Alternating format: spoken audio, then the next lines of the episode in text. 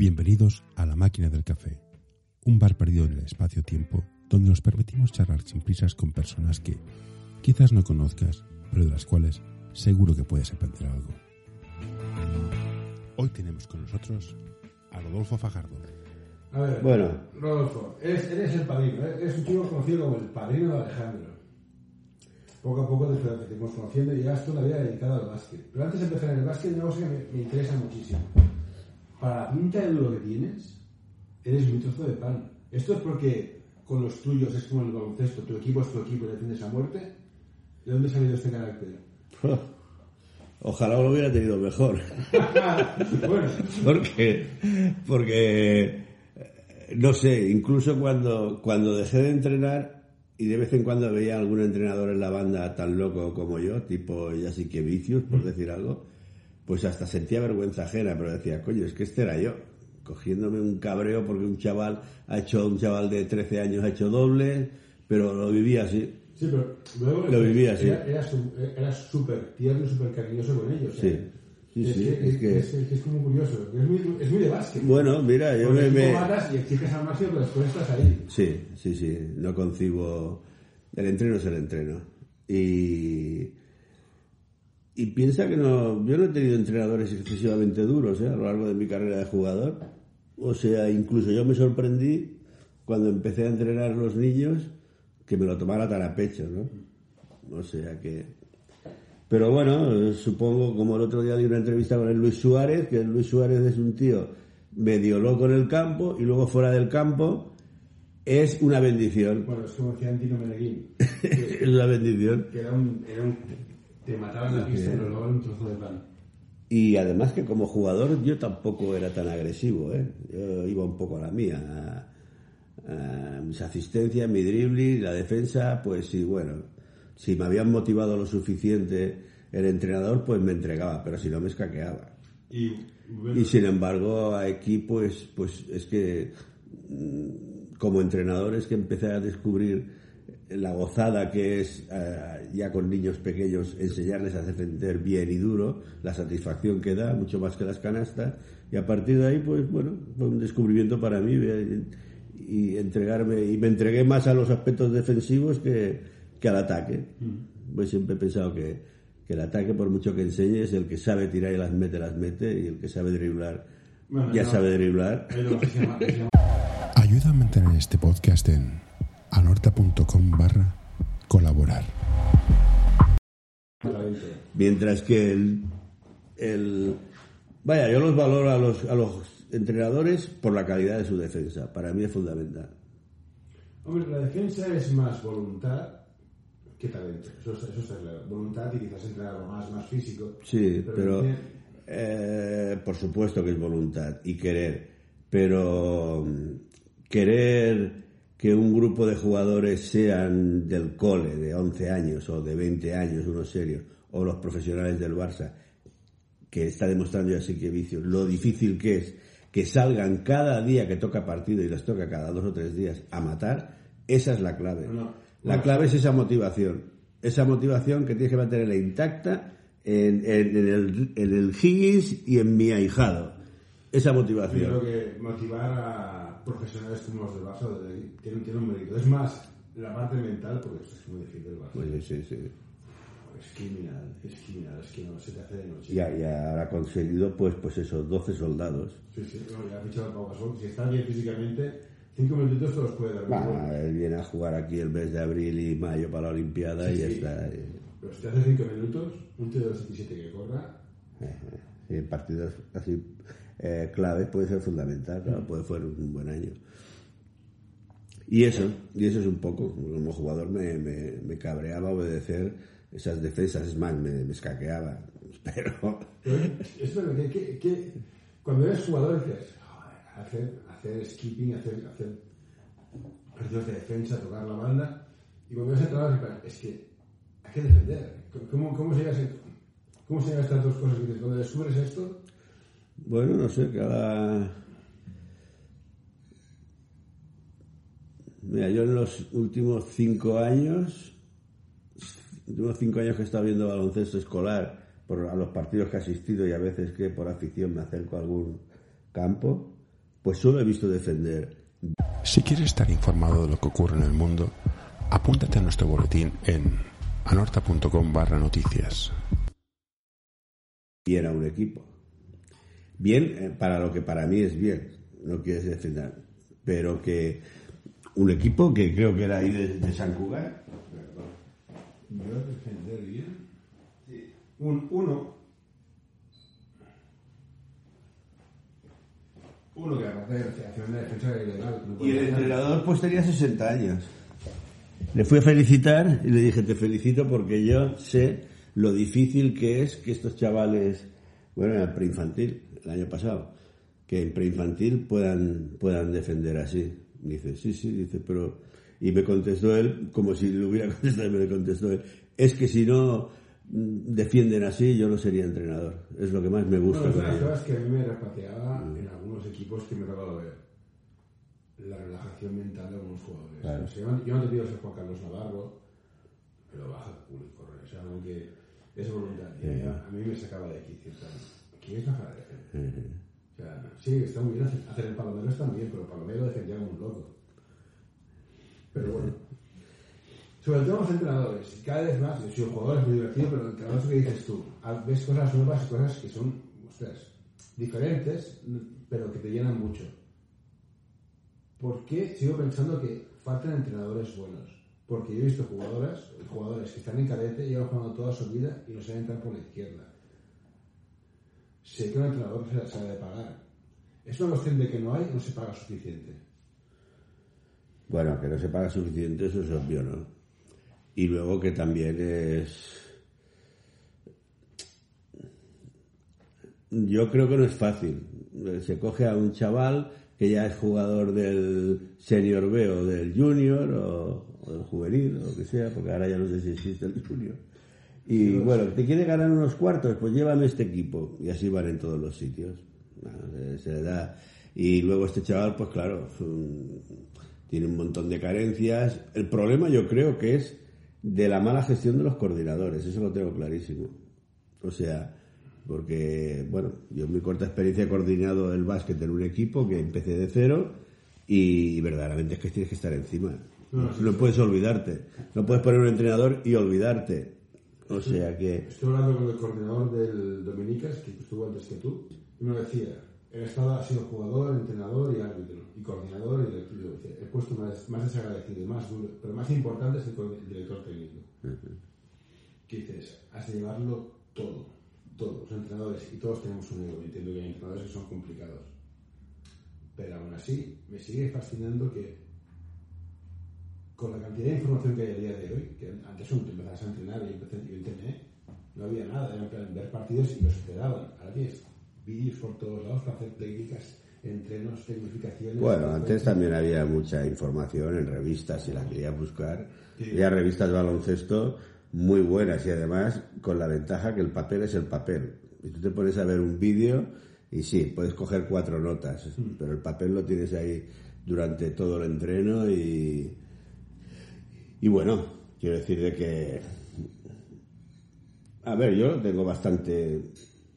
No es por eso de que eso de que cualquier tiempo pasado fue fue peor pues pues no pues no porque yo he, te- he tenido la calidad de entrenadores que ahora sinceramente cuando veo según qué cosas pues joder digo coño es que hace 40 años entrenaban mejor que ahora.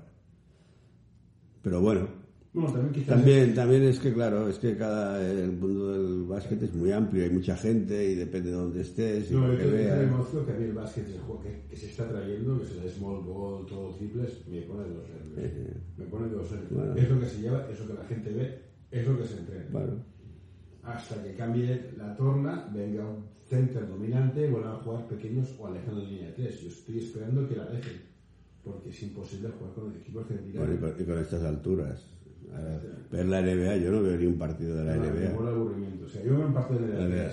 Aclarado, uno contra uno triple y dices, hombre, pues, pues sí, es básquet, sí, puede vender, pero a mí no hay táctica, no hay defensa, no hay, no hay, no hay No hay nada. Es... Bueno, ahora se abre con la defensa un rayo de esperanza, ¿eh? con Vicius aquí.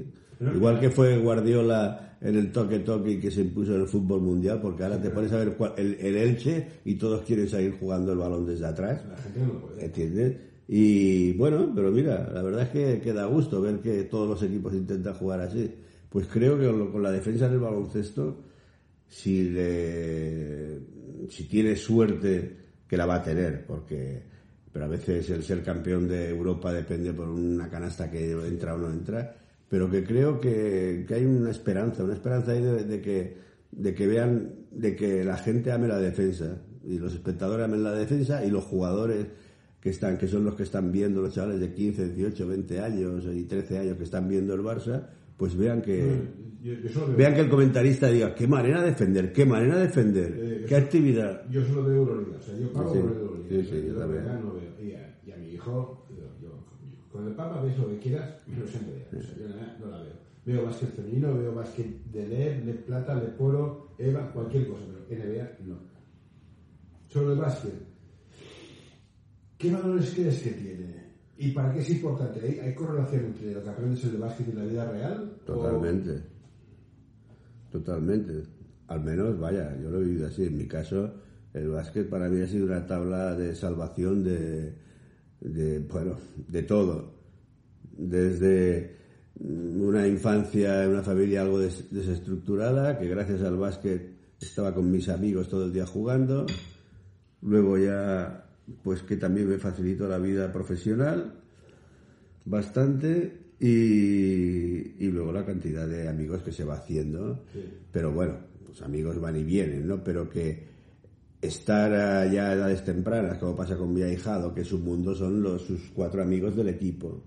Y eso, tal como está la sociedad hoy, mucho peor que en mis tiempos, porque en mis tiempos podías tener los amigos de la calle sin ningún problema y todos no existían las drogas, como mucho unos cubatas, y, y aún con eso en aquella época, pues bueno, mm, como vivían, jugaban en un equipo de barrio, pues todos los colegas de la calle eran los que estábamos en el equipo. y, eso era media vida. Y ahora pues yo lo veo con, con, Alejandro, que va a cumplir 14 y que es sus amigos del básquet y solo piensa en básquet y eso es fundamental a esta edad en hacer deporte y que ya tienen bastantes líneas luego para perderse, como con el móvil, la tableta y todo eso, pero... Y, y, ya creciendo en eso, dentro de un mundo de baloncesto, pues estás de cuidar, ya tienes 16, 17 años, 18, te lo piensas antes de fumarte un porro si vas a tener entreno, o antes de tomarte tres cubatas un sábado si tienes partido el domingo. Yo creo que hay una serie que no sé si la has visto, se llama Banda de Hermanos. No si te gustan las, series bélicas, es brutal. Pero este es el concepto. Formo parte de un grupo y por lo tanto soy responsable. Yo no puedo llegar tarde a un entreno, no puedo venir bebido a un entreno, porque mi equipo espera que yo rinda X. Si a lo mejor sea el peor, pero espera que rinda X. Ese compromiso con el equipo me parece que es importante. Porque en la vida real de las empresas trabajas con gente. Y has de llevarte bien. Entonces un equipo, tienes un tirador, un tío se las chupa, el aprender a jugar con gente que es distinta, que te saca de tus casillas, pero te toca jugar con ellos, porque en todos los equipos hay gente con la que no te hablas, me parece fundamental. Y lo que dices tú, dices, mira, para estar en casa jugando a la Play, dos, tres días a la semana, estás corriendo, y es sano y haces tu grupo de amigos allá que relaja mucho como padre. Mira, no estés en la plaza fumando. Exactamente, exactamente. O sea que, y además el barrio donde yo crecí, que empezaron luego ya los problemas a partir de los 17, 18 años y tal, pues oye, ya empezó a circular la droga. Los que estábamos en el básquet, mm, vamos, no es que nos salváramos, ¿no? Porque creo que ya teníamos, pero que bueno, que, estábamos en nuestro rollo. Estábamos en nuestro rollo. Fundamental, y luego ya incluso como entrenador, pues para, si has sido jefe en tu vida profesional, pues para saber llevar a las personas, utilizar bastante la mano izquierda, y, bueno, y ahora es una gozada. Yo, por ejemplo, que me sigo reuniendo con, con el grupo este de la montañesa, que estuvimos cuatro o tres años entrenándoles. Y bueno, ahora tienen entre, yo tengo 66, ellos tienen sobre los 55 más o menos. Pero es una gozada que sigamos disfrutando de 10 o 12 amigos, de, de risas de básquet, de comentar el básquet, de anécdotas que yo como tengo poca memoria alucino, de todo lo que se acuerdan Me Y- pasa lo que me pasa a mí, que me acuerdo más del vestuario que de la pista. El vestuario cuando tocabas de jugar, las cosas que hacías, el capullo, has fallado. Sí. El vestuario... Es que ayer, el otro día le decía a mi mujer, a, a mi mujer y a mi, un amigo mío que vive aquí enfrente, y como está separado, viene aquí habitualmente a ver el Barça y tal, pues, bueno, y así echamos un rato juntos. Es amigo nuestro desde los 14 años, ¿no? Y, y con su ex habíamos estado saliendo pues, de viaje mucho y tal. Y no sé por qué estábamos hablando de eso de, de- de- hacerte mayor y empezar a olvidar cosas.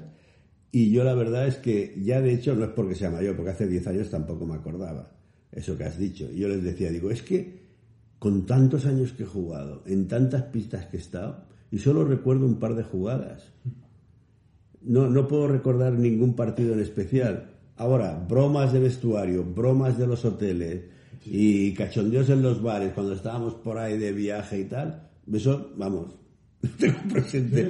Pero me dijeron, no sé, me va en serio. O sea, por ejemplo, mira, cuando íbamos a jugar a Mallorca y Menorca, eran épicos los partidos aquellos. No recuerdo, recuerdo que sí, que siempre nos robaban los árbitros, pero no sé decirte si ganamos tanto, perdimos tanto. Pero sin embargo, anécdotas de los hoteles ahí en Mallorca y en Menorca, pues, pues es lo que te queda, ¿no? O sea, hay otros que no. ¿eh? Yo tengo un amigo que en paz descanse, que el pobre Jordi Puyalto, que llegó a ser consejero delegado del español del área social, hará unos 7, 8 años, pues con él compartí un año en el español y luego en tres años en, en, el, en el equipo de San Genís, en el que monté, y luego tres años más como entrenador, en, en- eh, yo como entrenador y él como jugador, ahí en la montañesa. Pues es alucinante. El tío es que se acordaba absolutamente. Digo, pero ¿cómo te puedes acordar de eso? Claro, ya no vienen las cenas, pero cuando venía, no, no, no, aquello fue en el campo del Calella, campo del Calella, sí, sí, sí, tal. ¿Y tú no te acuerdas, Rodolfo, cuando fuimos a Pineda, que jugaron aquellos que habían jugado en primera, y aquel tío, para nada. Es que a mí me Para nada. no me acuerdo, los partidos no me acuerdo de nada. Eso sí, las cuñas del vestuario, las paridas que hacíamos todas, todas. Sí, sí. Que eso era, era- para mí lo era lo divertido. Por eso también, cuando, cuando ya me cambió, Manu llegó a un punto en el, en el colegio que no, no tenía sitio, busqué un sitio para que fuera a jugar y busqué gente que hiciera campus y estadas para los equipos que fueran de casa. Por ejemplo, vete de casa con tus amigos fuera, también era importante. Oye, lo apunté, fantástico, me gustó, pero oye, Bueno, Alejandro está como loco por, por cumplir los 16 y, y ayudar a algún entrenador y irse a los campus de, de, de ayudante. O sea Y que... y el título de entrenador, eh, los cursos eran en Mirulay y además, ¿eh? Ah, ¿sí? Sí, sí. Muy, yo, Se los haré hacer, se los haré hacer. Manu diga, oye, yo quiero entrenar. Fantástico, tienes un sueldecillo. Ni mucho ni poco, pero Hoy quiero recomendarte este podcast. Psych and Roll, un podcast sobre psicología y deporte en el que tratarán diversas temáticas relacionadas con ambas disciplinas. Un programa creado para aportar realidad y necesidad en torno a la psicología, además de facilitar un espacio donde la comunicación sobre ciertos temas esté libre de tabús, estigmas y etiquetas.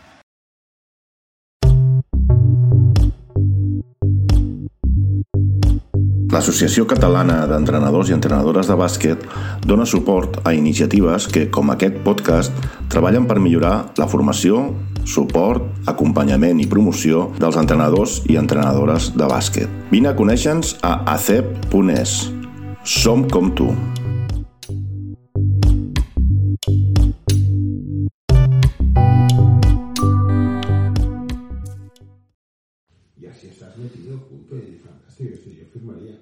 y que se vaya por a aguantar a los niños. Yo estaba, el día que se fue Manu, que fue con Alejandro, digo, después con el Lima, final de mes se fue.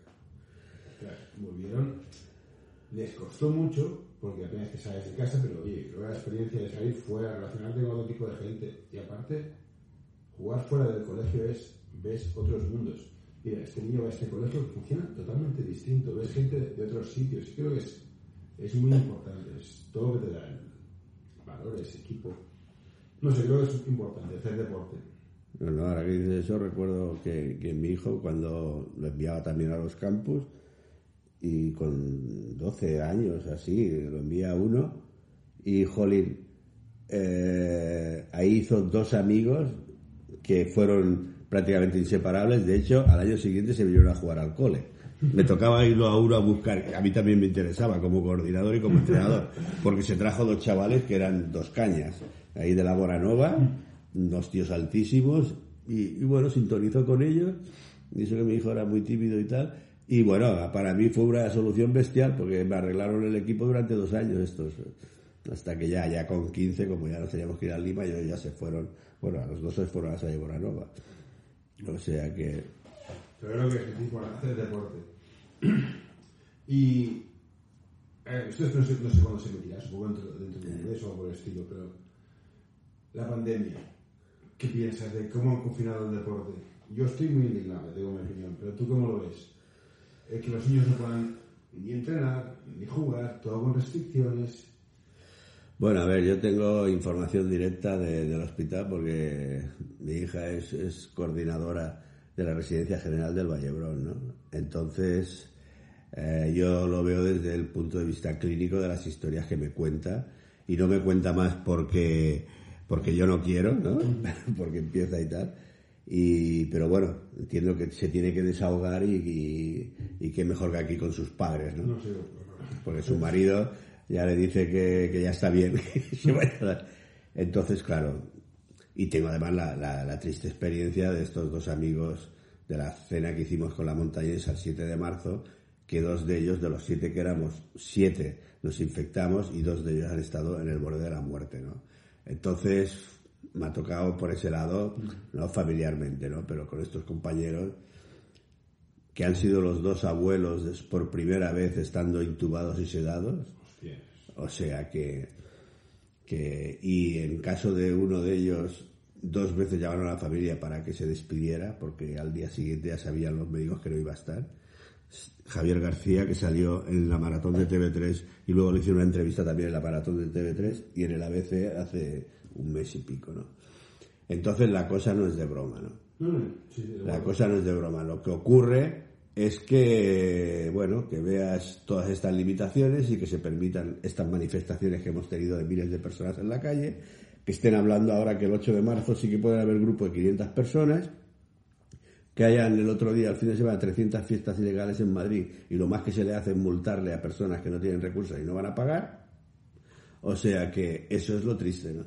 No, a esto me refiero. Yo, yo puedo entender, mira, es una pandemia, es un riesgo muy grande, eh, nos cerramos todos.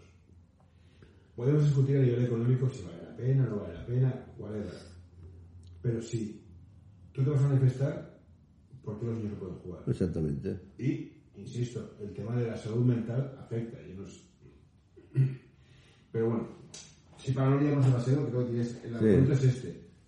No entiendo por qué podemos ir a manifestarnos o ir al cine y no podemos No, es que no tiene explicación. A, a, a. No la tiene. Entonces, No la tiene. Y, y cuando más, además, encima prohibirle jugar, mira, los pabellones aún puede tener una excusa, ¿no? Pero prohibirle jugar al aire libre, madre mía, que encima ellos, que apenas son, que son transmisores, pero ellos no pueden pasar y que el único que corre peligro es el, es el entrenador, de alguna manera es el entrenador que está allí, que con las diferentes, con- hay, hay distancias suficientes, se puede ordenar lo mismo a tres metros de distancia. sí. Pero bueno, juegos que se están deshaciendo, que es que afectará a la, continuidad de los jugadores. Porque Eso- decir, mira, Eso, eso no lo puedo entender, que se tenga que deshacer un club por esto. Es una, No, no, un equipo, es, un es una equipo. transitoria. Sí, pero por ejemplo, tienes un equipo de 10, 3 lo dejan. Es que ya me quiero seguir, pues estoy cansado. Bueno, no sé. No, no. Si se han dado esos casos, claro, cualquiera está en la mente de los chavales a esta edad, ¿no? Pero si verdaderamente te gusta, yo creo que, que igualmente está así, por este pequeño, aunque largo inconveniente, alguien dice que deja el básquet, pues bueno, es que quizá no le gusta demasiado, ¿no? Porque entrenarse está salvo el, tiemp- el tiempo del confinamiento, se ha ido pudiendo entrenar y tal, y los entrenadores deberían tener la suficiente habilidad para que no cayeran en la, en la rutina, ¿no? Y para motivarlos, aunque sea con pequeños engaños. La semana que viene jugaremos un partido. Tú ya sabes que no lo vas a jugar, pero bueno, hostia, ahora resulta que no se quieren presentar, pero no pasa nada, tengo otro dentro de 15 días. Que ahí, y mientras va pasando el tiempo, y, Oye, y van llegando las vacunas, o sea que... Yo entiendo que es una época muy difícil, es prácticamente un año perdido para todo el mundo. Lo que no sé como entrenador, si fuera entrenadora, me dedicaría a hacer juegos.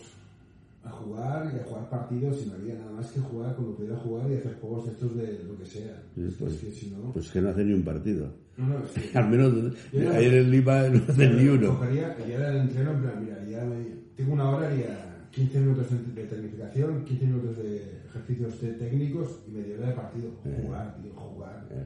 Porque Es lo que, es lo que hago yo con estos. O sea, Sí, sí, ¿no? vamos ahí a, a Mombao o a, o a Tiana y en Mombao pues siempre hay algunos chavales allí. Normalmente es- hemos estado yendo cuatro y cinco. O sea, cuando podíamos ir los cinco íbamos con el metro, hacía yo dos viajes, ¿no? Y ya está. Entonces, eh, y hasta seis alguna vez. Pues tres, dos, dos contra dos, tres contra tres, eh, uno contra dos en cada canasta y siempre he conseguido allí alguno que venía, aunque tuviera 18 años, ¿eh? engañarlo, oye, ¿qué tal, qué cual? Y han acabado haciendo un partido de 10 o de, de 5 contra 5, de 6 contra 6. jugar- Y rato jugando allí. que juegue. Y eso, y es lo que. Y está. Estás entrenar físico, duro, dices, eso no es jugar. Yo- es que yo, lo que vi el año pasado, sinceramente, y con un buen entrenador que había, que en toda la temporada no se hizo ni un solo partido entre ellos de entrenamiento, de 5 contra 5 ni de 4 contra 4. Entonces yo como jugador no sé si lo hubiera aguantado eso. Yo sí, sí, sí, ¿Por qué? Porque estás deseando que digan, bueno, venga, va, partido. O sea, si, en el- si puedes jugar el sábado, aún jugando el sábado. ¿eh? no, yo lo puedo entender si juegas el sábado, mira. Pero si no juegas, yo creo que has de jugar, has de... has de- Pero vamos a ver, si es que entrenas, ¿para qué entrenas? ¿Para saber jugar al baloncesto? Sí, pero, pero para saber jugar, para saber jugar contra otro equipo, para hacer competición. Entonces, tú estás haciendo toda una serie de ejercicios y el sábado es la primera vez que juegas contra cinco tíos. A mí es que no me entra en la cabeza. No, no, que- Pero, evidentemente, seguro que estoy equivocado. Y las nuevas generaciones tienen razón. Pero, No sé. Yo te digo desde el punto de vista mental, si no juegas el sábado, para mí ese es el partido. ya. Eso, eso de entrada. Luego, si el sábado juegas, que hagas partidillo, estoy abierto a discutirlo. Pero bueno. Otro tema que me parece interesante. Tú cuando practicas, vamos a hacer, vamos a practicar el tiro, la mecánica del tiro. Tú no dices tirar, tú dices encestar. Yo vamos a encestar. Sí, vamos a encestar. Es muy... Bueno, Es que no vamos a tirar, vamos a encestar. No es, vamos a ver qué hacemos, no, vamos a ganar. Vamos, vamos, fijas un objetivo claro. ¿Va bien para motivar a la gente? Yo creo que sí. Desde luego, quizá a lo mejor el entrenador que más me ha impactado es que nos hablaba así. Es que nos hablaba así. Ya para el viernes decía, bueno, el domingo tenemos que ganar contra, contra el Mollet. El domingo tenemos que ganar contra el Calella. Domingo tenemos que ganar a Pineda. Yo, me, parece muy interesante. Jamás dijo, el domingo tenemos partido. Y jamás dijo, hacía ejercicio de encestar, nunca ejercicio de tiro. ¿No? Es, es- es Y interesante. sí, sí, sí, sí. es una las palabras creo que tienen mucho sentido y yo, sinceramente, con estos que estoy entrenando personalmente, eh, individualmente, los amigos estos de ah, con motivo de esto de la pandemia, incluso en verano, que en verano también me dedico a, Alejandro y a los a los amigos, ¿no? A los tres o cuatro que pueden venir en el coche y joder, si se les nota, ¿no? Porque lo entreno, el progreso de trabajar en verano y trabajar en esa dirección. O sea, lo que más que trabajamos es el, eh, tirar a encestar, encestar. Y bueno, llegan en septiembre y ellos mismos ya, ellos mismos, como ya les pongo los listones así de que no, se trata de que vamos a tirar 10 tiros y hay que meter 6. No se trata de tirar 10 tiros, hay que meter 6. Pero esto que decías de entrenador, es una cosas que más me gusta. Bueno, yo con, con Manu, que es el jugador que tú has visto que te estoy cambiado, era lo esponjas que son los niños, o sea, es Claro. Yo no sé si lo hice bien, mal, pero funcionó, o sea, de ser un jugador que estaba en el campo a jugador que portaba cosas. Es verdad, ostras, ¿cómo, absorben, cómo aprenden, esto es que es... Luego la misma cosa que le estás explicando a cinco, cada uno interpreta a su manera y tú ves que lo estás explicando, que le estás rectificando y que el tío no, no hace caso y no quiere hacer caso. Pero no porque no quiera hacer caso. No es, no es una tía que diga decir, va, me estás explicando esto pero no lo voy a hacer. No, es que hay personas que les cuesta mucho aprender. Sí. Les cuesta mucho aprender. Y, y utilizar un moldes Y- no es bueno. y- hay que dar directrices. Exactamente, Luego exactamente. Y luego, pues que, no sé cómo decirte, yo también ahí he sido un poco egoísta, ¿no? Porque yo la clase, el entreno individual que quiero hacer es con mi ahijado, que es al que quiero que se haga un buen jugador de baloncesto. Mi ahijado es una esponja, lo coge, pero si no lo coge, lo machaco de tal manera y le puedo decir toda la serie de aberraciones, cosas que quiera y darle todos los premios que quiera, entonces consigo que lo haga. Pero claro, ese desgaste lo puedo llevar emocionalmente con mi ahijado, con mi hijo o con mi nieto. Pero con tres, pues ellos también tienen padres que lo podrían hacer igual, ¿no? La técnica, como en todas las cosas de la vida, el hábito hace al monje. No hay más. Es repetición. No hay más. Repetición, repetición. repetición y repetición. Y- al final acabas haciéndolo bien, no tiene más Y ya misterio. está. La vida es repetición y estadística. Estadística. La estadística es una cosa que, que los chavales de bien pequeño creo que lo tendrían que asimilar. Que has tirado 10 y has fallado 2. Y que eres una mierda de tirador. Vamos a tirar otra vez. Has tirado 10 y has fallado 3. Eres una mierda de tirador. Oye, pero escúchame, eres una mierda de tirador. Si tú te crees que es bueno, es una mierda. La estadística, te lo estoy apuntando, volvemos a entender. a. Y cuando ves que al cabo de, de dos semanas, cuando mete cinco nada más, ya se cabrea, pues dices, vamos bien. Y ahora, vamos de bien. estadística va a hacer mucha gracia, porque yo con tiradores, no, y tengo una media de 50%. Pero es que has tirado 10 y no he metido ninguno. Claro, los siguientes 10 los voy a meter. Pues a ver, no. Yo juego con Os meterán la semana que viene, pero hoy no has metido ninguna. El tirador es un, el tirador es un, jugador importante en todo el equipo, pero cuando no tiene el día es en plan, vete al banquillo, mira el partido y disfruta. sí. Porque pero a veces el autocontrolarse depende de qué jugadores cuesta mucho. Si te gusta este episodio, por favor, deja un comentario o compártelo con tus amigos. Ya sé que es una pesadez y todos lo pedimos, pero ayuda bastante. No, que, es un tirador, sí, sí, y además cero de bien. Bueno, pero para eso está el entrenador también, ¿no? Controlarse no, no es fácil, ¿no?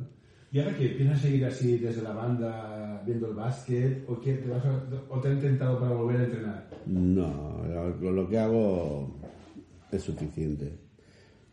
Bueno, hice un intento ahí de hacer ayudante y tal, pero no, no, no me encontraba gusto. Me gusta el, el mundo de los niños, me gusta, ¿no? y no descarto, no descarto. Veremos.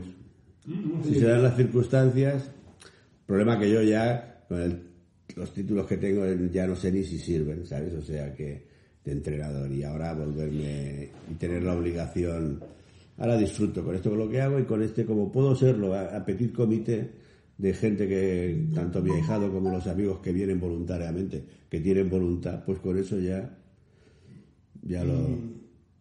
¿Qué hacemos con los padres? ¿Por qué cuesta? Estoy hablando con Faust y le decía, hombre, yo los problemas que hay en el IVA es que le faltan equipos, equipos de base, o sea, previs, infantiles.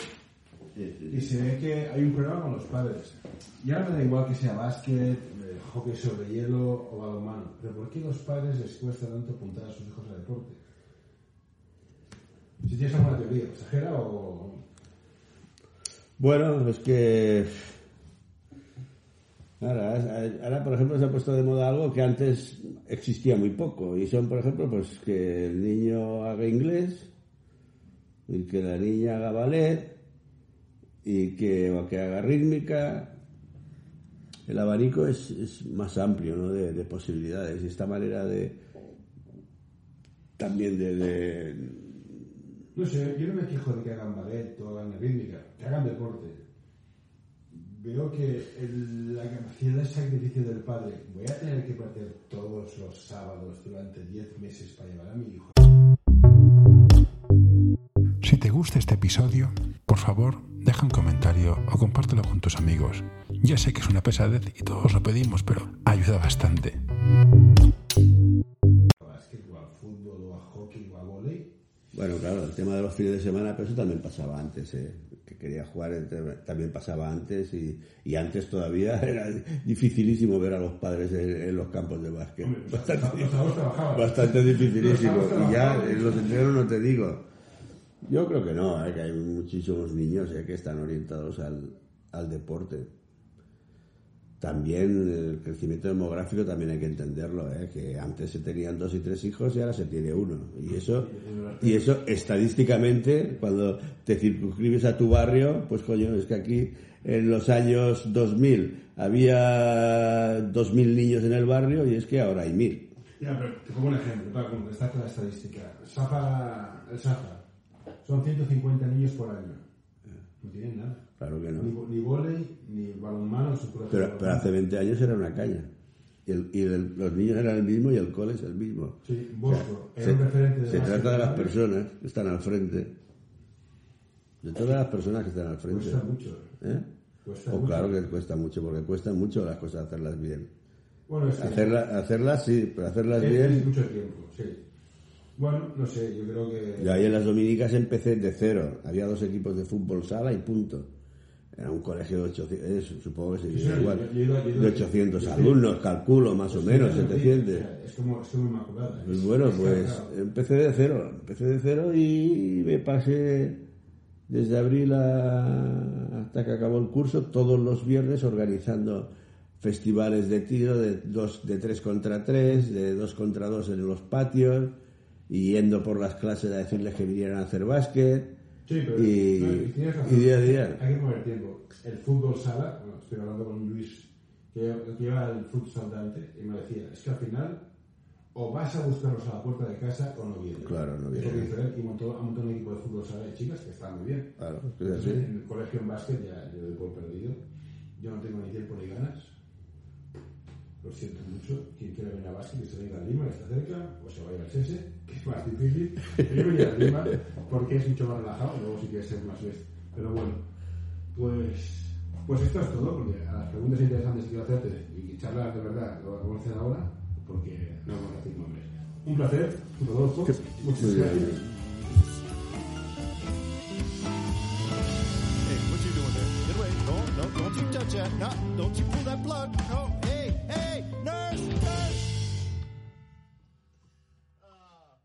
All right, I'm done.